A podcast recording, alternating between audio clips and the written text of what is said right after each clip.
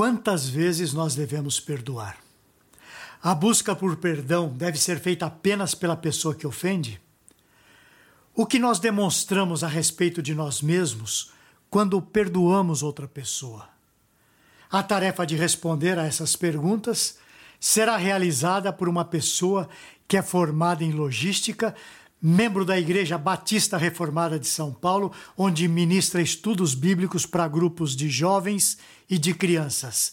Ele é casado com Graziella e é pai da Luísa. O nome do autor dessa reflexão é Renato Oliveira. E hoje ele vai abordar um tema no Telmídia Blog que tem como título Perdão ao próximo. Como funciona na vida do cristão?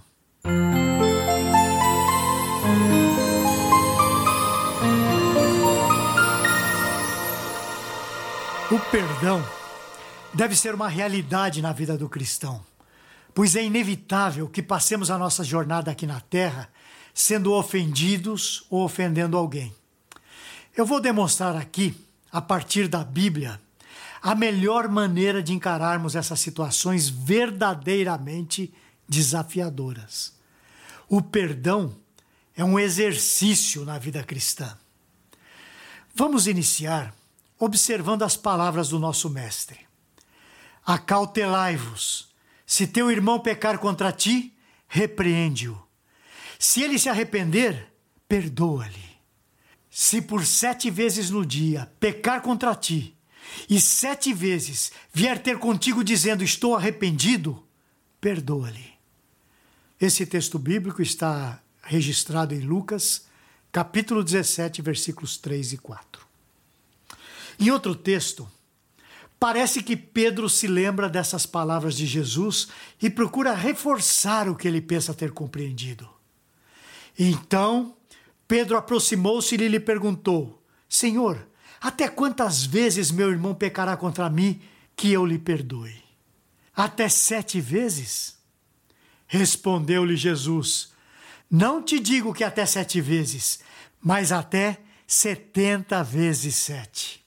Mateus 18, versículos 21 e 22. Em primeiro lugar, Cristo não está falando sobre a quantidade exata de vezes em que devemos perdoar alguém, como se fosse apenas uma questão aritmética.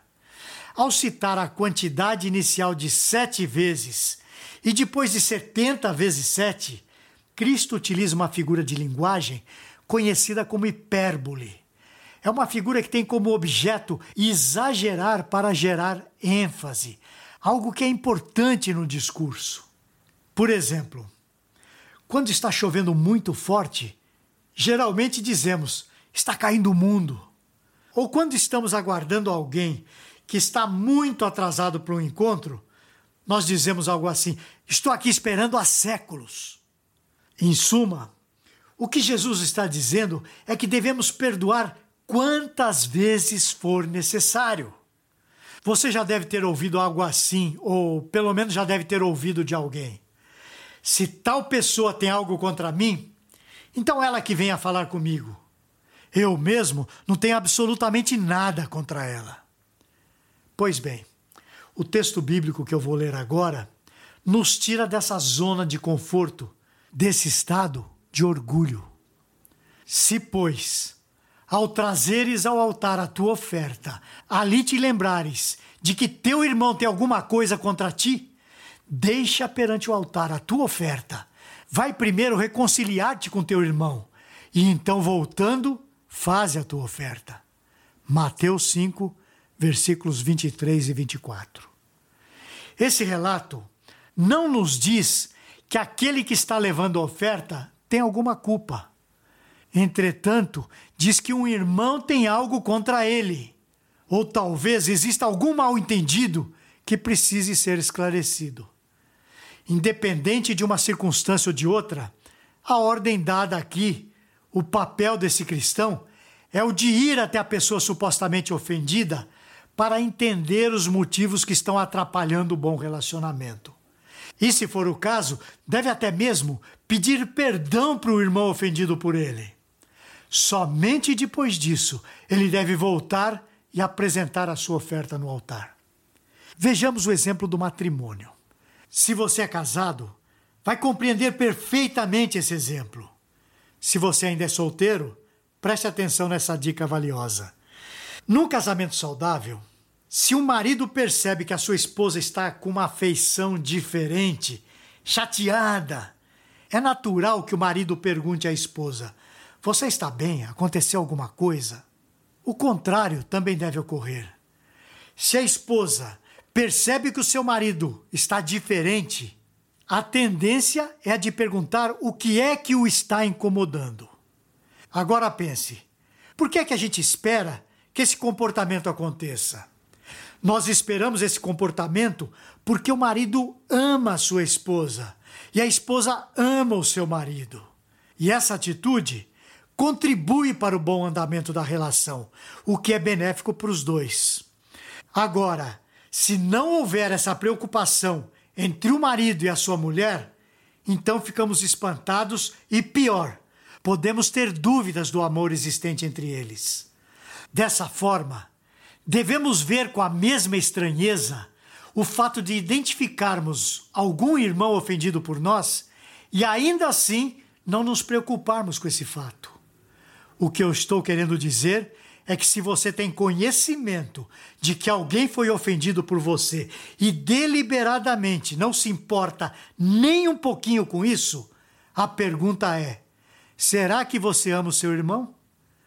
Em 1 João, capítulo 4, versículos 20 e 21, nós lemos o seguinte: Se alguém disser amo a Deus e odiar o seu irmão, é mentiroso. Pois aquele que não ama a seu irmão a quem vê, como pode amar a Deus a quem não vê? Ora, temos da parte dele esse mandamento: aquele que ama a Deus, ame também a seu irmão. Está bem claro, não é mesmo? Se de fato você ama seu irmão e perceber algum possível problema entre vocês, é o seu dever demonstrar esse amor.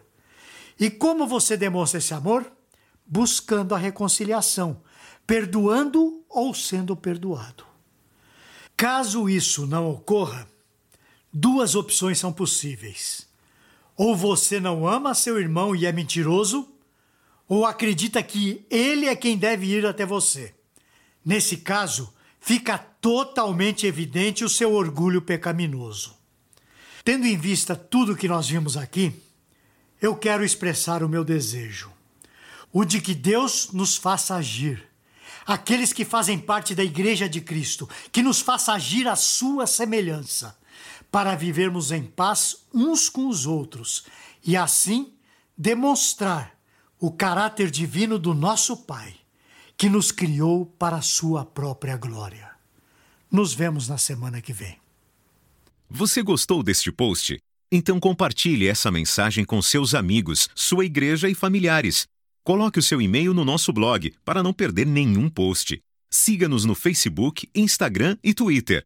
Conheça a Telmídia, vídeos cristãos para você e sua família. 15 dias grátis. Assista quando quiser, onde quiser.